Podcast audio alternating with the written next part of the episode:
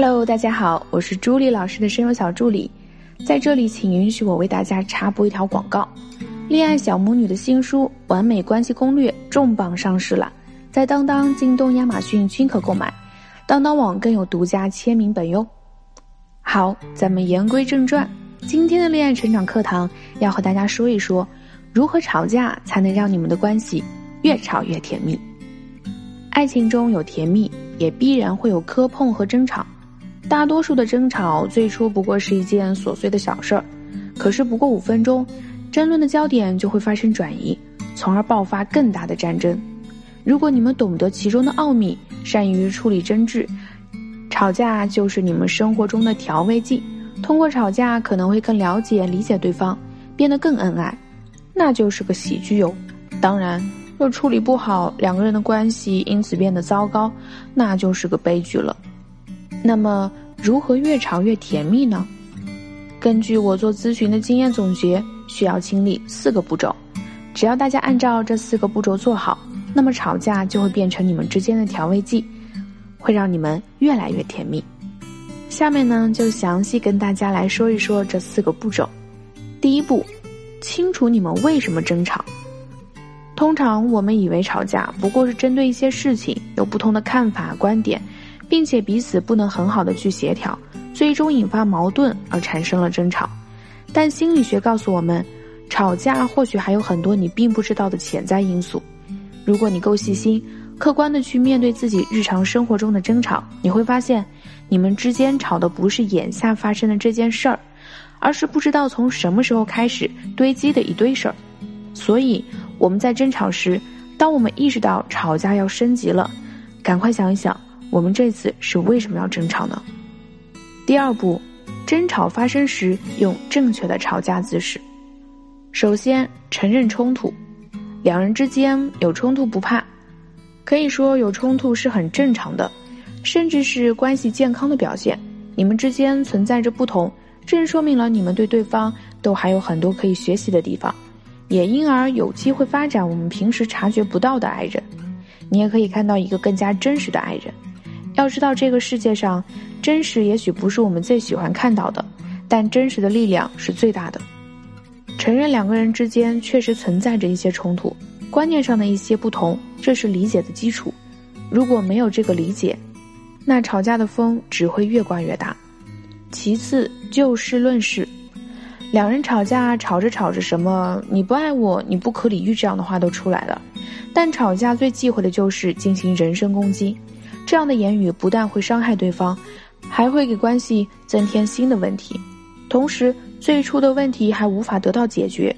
所以，在吵架的时候，一定只能对你们出现冲突的事件进行争辩。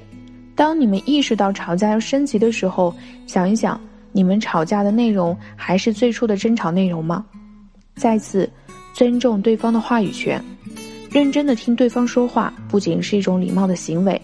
更重要的是，表明了你接受对方的情绪，这在沟通的过程中尤为的重要。沟通的第一要素就是接受对方的情绪，只有做到了这一点，两人才能通畅的沟通下去而解决问题。如果倾诉者表达的情绪被否定了，那这段对话也就差不多画上句号了。当一个人开始向你倾诉或者诉说一些事情的时候，一定是不想听到你听完之后的第一反应就是否定他。所以，我们要认真听对方的话，找到他话语背后的需求。第三步就是吵架后如何哄他。也许有的姑娘认为，吵架后我才不哄他呢。不管因为什么原因，都应该是他向我道歉，他来哄我。我只能说，姑娘们，作为一个成熟的女性，不要有这么天真的想法。两个人吵架，一般双方都是有责任的。如果我们不主动的哄对方，长此以往，他可能会因为受不了，不管什么情况都是他的错，进而提出分手。所以，我们学习一些哄他的小技巧还是有必要的。那技巧一就是用幽默的小套路打破两人之间的冷漠气氛。在你们吵架后，双方都不想先跟对方说话，这个时候彼此的心里可能都在心里默默的反思了这次吵架自己的问题。此刻。想要打破这种沉闷，可以用一个幽默而又不伤面子的方式给对方一个台阶下。比如说，你不给我做饭时，我都没有立即向你撒娇哄你开心，不让你生气了。再比如说起我男朋友的优点，总结起来就是五个字：他会问你什么优点，你说会挑女朋友。技巧二就是事后巧妙的加以解释，事后巧妙的加以解释也很重要。有一次，我朋友和丈夫在车里吵架，丈夫一气之下钻出车，把手机往车前盖上一摔，就沿着马路走了。朋友在车里运气，觉得追上去好像自己示弱了，她把手机捡回来，想着也不知道丈夫要去哪儿，就独自回了家。没多久，丈夫回来了，她问他。你把手机扔下是什么意思呀？丈夫回答：“想你在气头上，我给你打电话，你肯定也不会接。我把手机一扔，你肯定会担心，不知道怎么联系我，就不会关机了。这样我还能给你打电话，知道你在哪。”你们看，做妻子的虽然想到这恐怕只是花言巧语，但也很难不笑着接受这样的回答。同样呢，我们女生也可以采用这样的方式来化解争吵，而且还让对方。感觉自己对他的爱。技巧三：通过一些物品表达自己和好的意图。有时候在吵架后，自己总是不好意思开口说，即使心里这个时候特别想要和对方和好，那么怎样通过物品的方式来传达自己的意思呢？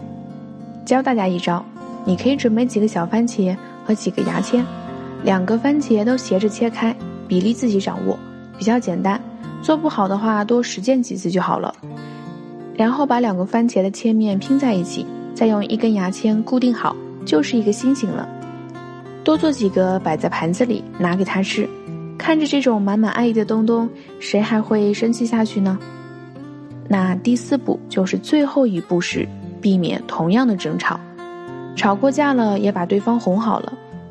接下来就是如何避免下次发生同样的争吵。或者说尽量减少不必要的争吵，那么在吵架和好之后，感情也会有一个甜蜜的时期。这个时候设定规则来限制以后吵架是最合适的，也是我们需要做的。比如计时吵架规则，在微博上一位律师写出他和女友吵架的程序规则：每人一分钟，甲说话时已计时，不可插话，但可以提示剩余时间；乙说话时甲计时。